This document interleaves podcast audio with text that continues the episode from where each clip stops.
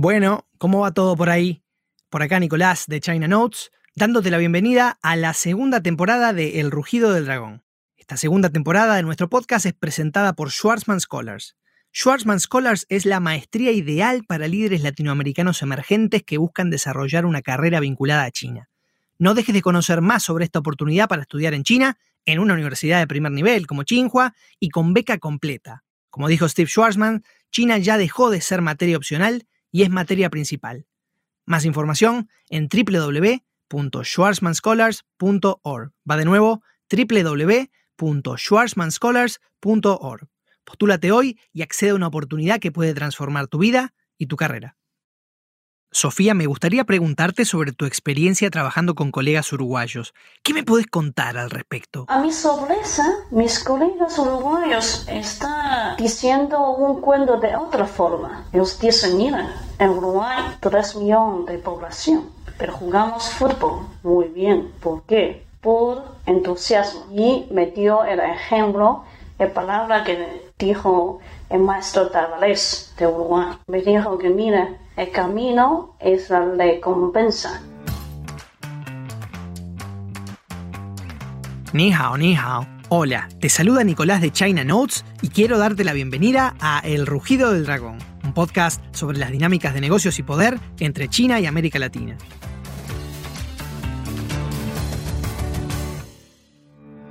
En el episodio de hoy hablé con Sofía Tianwenjing, representante en China de Conaprole, la empresa uruguaya líder de productos lácteos. Durante la conversación, le pregunté sobre su experiencia vendiendo productos uruguayos en China, los desafíos de trabajar con colegas latinoamericanos y las expectativas que le genera el posible Tratado de Libre Comercio de Uruguay con el gigante asiático.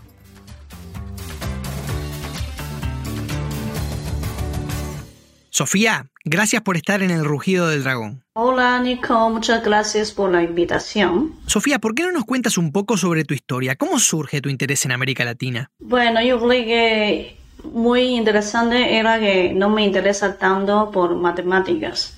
Así que cuando entré en la universidad, prefiero aprender algo diferente, entonces no finanzas. Entonces he aprendido negocios internacionales pero tiene que aprender un idioma extranjero. Pero yo pienso que todo el mundo ya habla inglés, no necesita aprender inglés. ¿Qué puedo aprender más?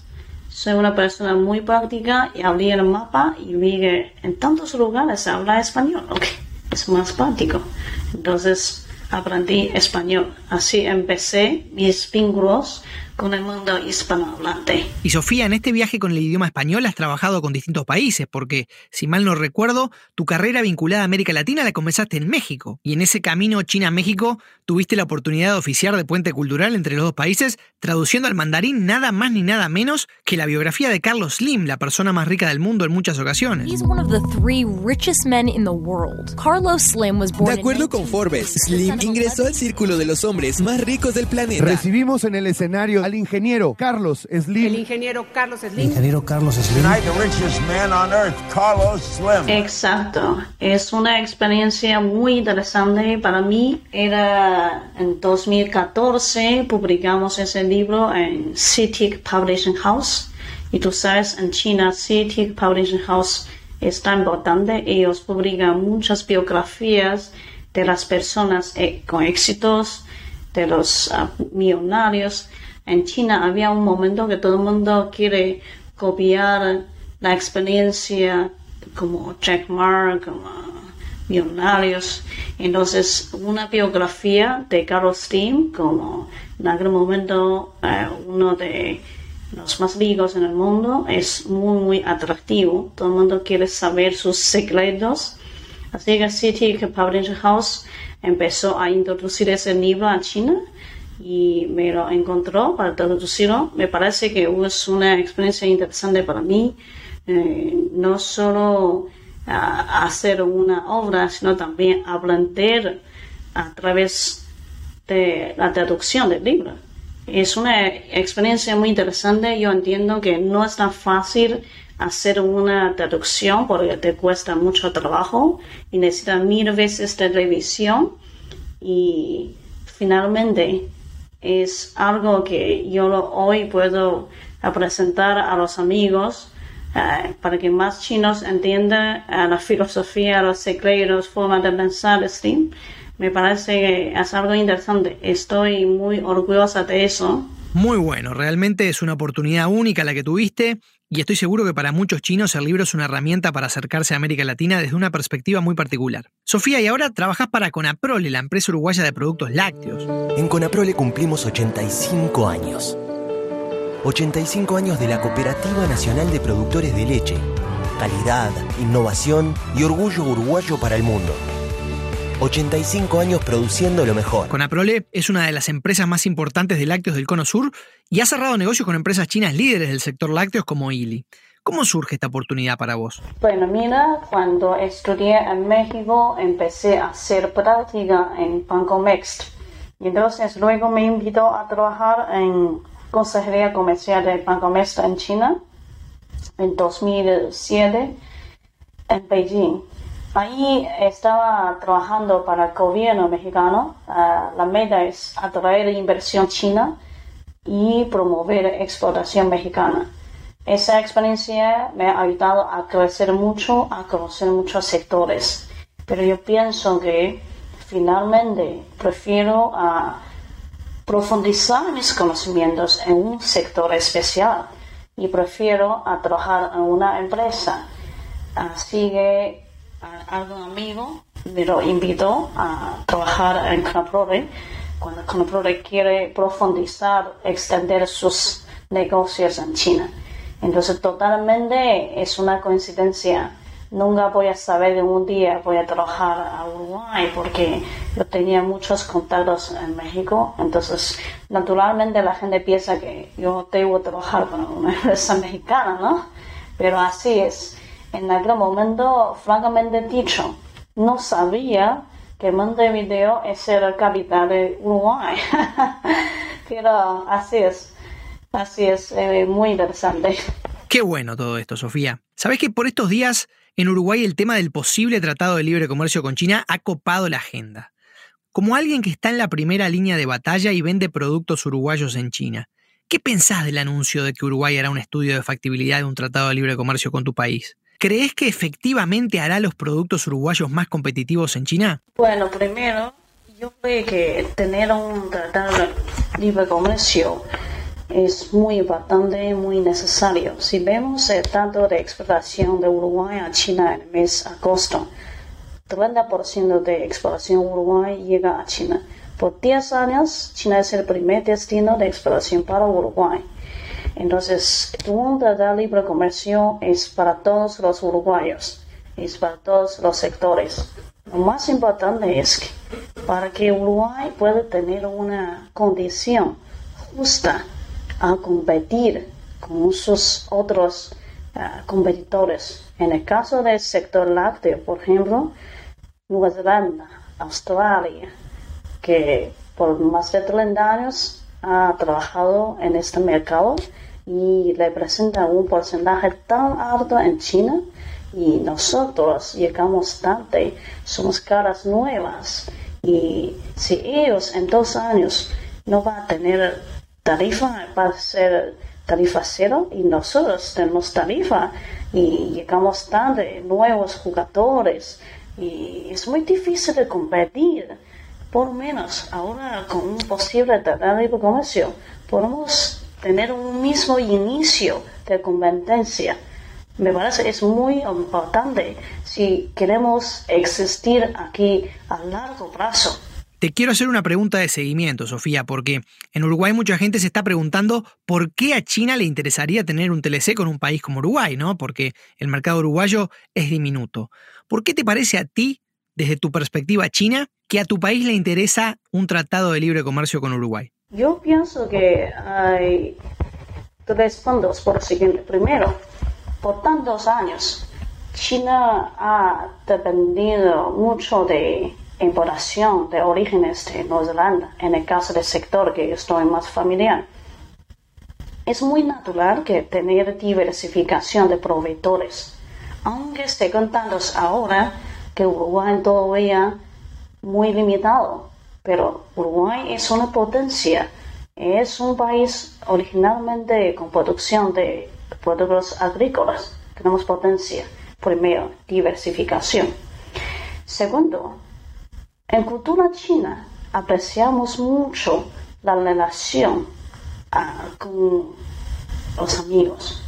Entre Uruguay y China, por tantos años, tenemos una relación muy amigable. Desde China en los años 70, 80, cuando empezamos para entrar en WTO, Uruguay nos invitó por primera vez para la rueda y lo recordamos siempre.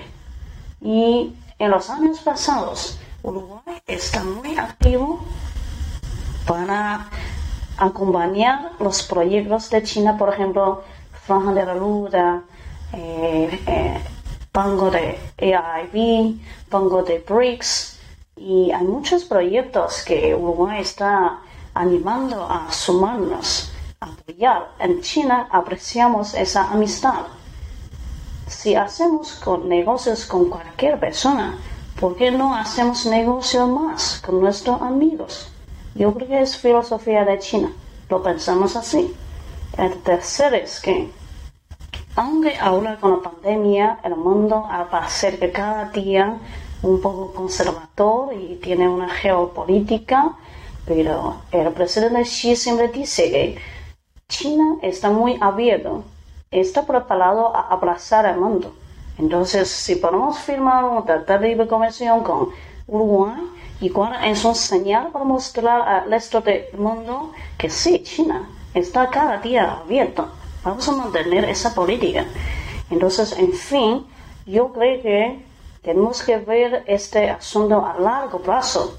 No es un mercado como los uruguayos ah, muy sencillamente dicen, quizás muy chico, no vota. Es un caso éxito entre China y Uruguay, un país grande y un país chico, pero somos amigos, somos amigos cercanos y podemos hablar justamente y podemos avanzarnos mano con mano, con mano a más lejos. Me parece es un cuento interesante y ambos lados deben apreciarlo. Sofía me sorprendía con sus respuestas y me ayudaba a entender la perspectiva china de todos estos asuntos. Pero la mayor sorpresa me la llevaría cuando, en la segunda parte de la entrevista, me contó sobre cómo sus colegas uruguayos la ayudaron a no desalentarse cuando las cosas no salían. Todo esto y más después de la pausa.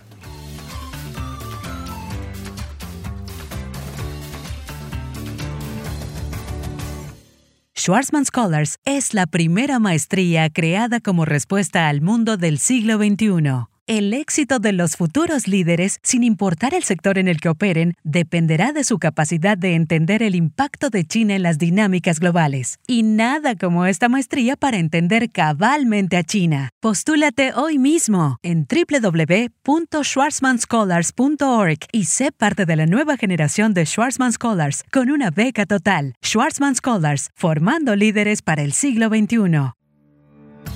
A pesar de que trabajaba para Conaprole desde hacía más de ocho años, el camino no había sido fácil. En muchos momentos, Sofía estuvo a punto de tirar la toalla. Sin embargo, acabó encontrando la motivación en el lugar menos pensado.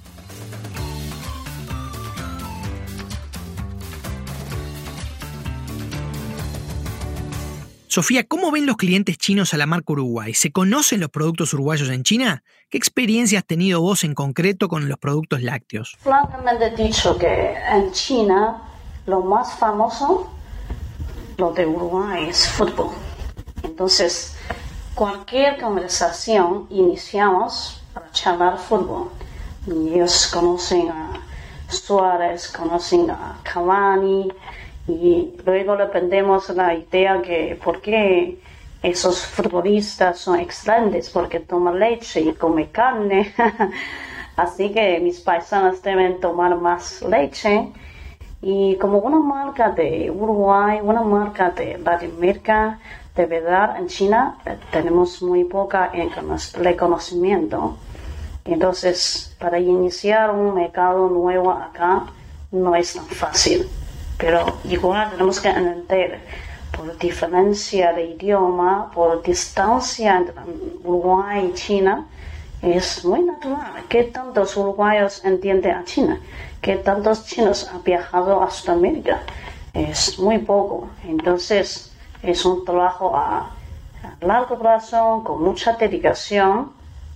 Pero yo creo que lo que está haciendo nuestra embajada de Uruguay en China está haciendo muy bien. Quizás hace años en China, Uruguay es como, digamos, alas escondidas. Pero ahora estamos bien. Todo el mundo eh, nos conoce más por el trabajo exitoso que está haciendo el embajador Fernando Logris, porque era ahora también es el de todo el grupo de CROLAC, de dos embajadores de Caribe y la América en China. Entonces, tiene más ah, plataformas para presentar Uruguay, para que más gente nos conoce, de confianza. Me parece que esos dos están juntos. Uno es construcción de marca del país como Uruguay. Segundo es negocios que estamos avanzando paso a paso. Esos dos juntos podemos ir más lejos. Es muy, muy importante. Sofía, ¿cómo se comparan mano a mano los lácteos de Uruguay con los de Nueva Zelanda? Porque, según entiendo, Nueva Zelanda, en la mente del consumidor chino, representa la máxima calidad en materia de lácteos, ¿no? Y empresas como Fonterra y su marca Anchor tienen una larga tradición en este mercado.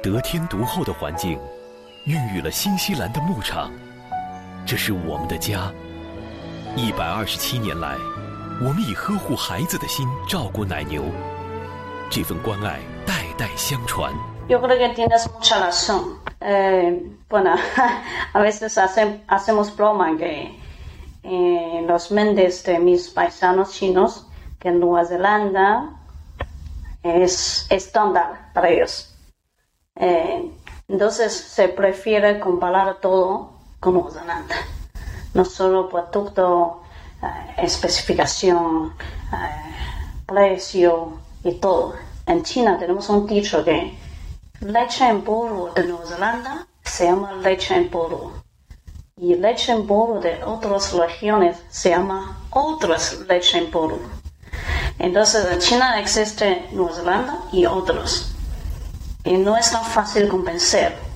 Pero yo siempre prefiero ah, comentar a mis paisanos que, claro, contar con Nueva Zelanda está muy bien, muy importante y se entiende, razonable, pero contar con una proveeduría más te hace posibilidad en este mundo con tantos cambios, especialmente para unas empresas internacionales o grandes. Yo creo que ellos tienen esa mente para cambiar, para aceptar cosas nuevas. Pero igual, como cualquier persona, aceptar una cosa nueva no es tan fácil. Necesitamos tiempo a mostrarle, a tener confianza en ellos. Está claro el problema y el camino de solución. Me gustaría preguntarte ahora sobre cómo es trabajar con tus colegas uruguayos. ¿Cómo ha sido esa experiencia para vos? Em, bueno, yo creo que mis colegas uruguayos ah,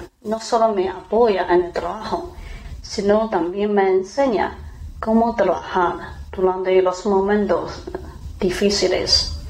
Yo recuerdo cuando acepté ese trabajo, iniciamos desde cero y es muy, muy difícil. Había un momento que no puedo ver resultados y estaba muy, muy desesperados. Yo recuerdo muy claramente, llamé a mis colegas y les comenté que quizás no puedo. Tengo que pensar si aún continúo con ese trabajo o no. Porque si todo el mundo le dice que no, cuando tú tocas las puertas. Pero a mi sorpresa, mis colegas uruguayos están diciendo un cuento de otra forma. Ellos dicen, mira, en Uruguay 3 millones de población, pero jugamos fútbol muy bien. ¿Por qué? Por entusiasmo. Y me dio el ejemplo la palabra que dijo el maestro Tavares ah, de Uruguay. Me dijo que, mira, el camino es la recompensa. Lo que tú haces es valorable, pero tienes que disfrutar todo el proceso, no siempre ver el resultado. Si tú haces todos los esfuerzos, tarde o temprano vamos a tener resultado. Hay que tener paciencia. Nueva Zelanda en China ha trabajado más de 30 años. Acabamos de empezar. Hay que tener paciencia y disfrutar el proceso y ver qué logramos. Y eso me ha motivado mucho. Y desde ahí yo creo que aprendí la filosofía de Uruguay, el espíritu de fútbol. Entonces yo siempre diciendo a mis paisanos chinos que estoy vendiendo leche con el espíritu de fútbol de Uruguay. Entonces, muchas gracias a mis colegas uruguayos. Ellos me enseñan, me orientan, me apoyan.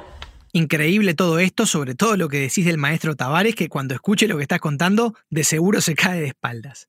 Para cerrar la conversación, Sofi, ¿algo que te gustaría agregar y no te haya preguntado? Em, yo creo que ahora lo que estoy haciendo no solo es hacer negocios de lácteo con China, igualmente estamos promoviendo la relación entre Uruguay y China.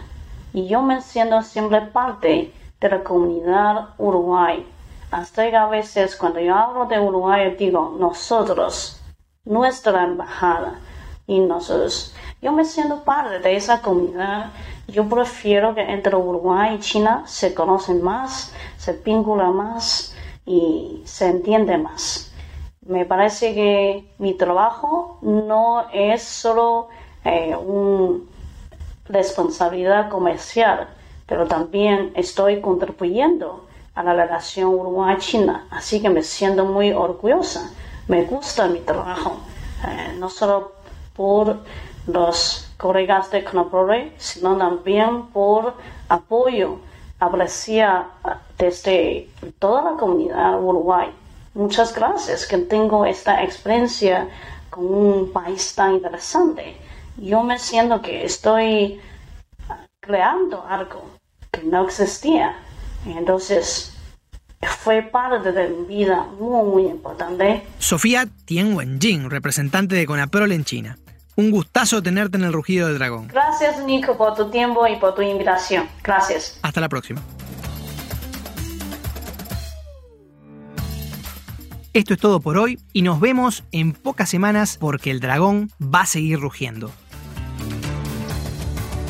El rugido del dragón es una producción de China Notes presentada por Schwarzman Scholars. La conducción está a cargo de quien te habla, Nicolás Santo. El diseño de sonido y la edición de audio estuvieron a cargo de Conrado Hornos. La identidad visual la creó Alvarito Cáceres. Distribución vía redes sociales y ajustes de diseño, Gerardo Mouradian. Si te gusta lo que hacemos y quieres que continuemos con este tipo de trabajos, la mejor forma de apoyarnos es suscribiéndote a China Notes en chinanotes.substack.com. Va de nuevo, chinanotes.substack.com.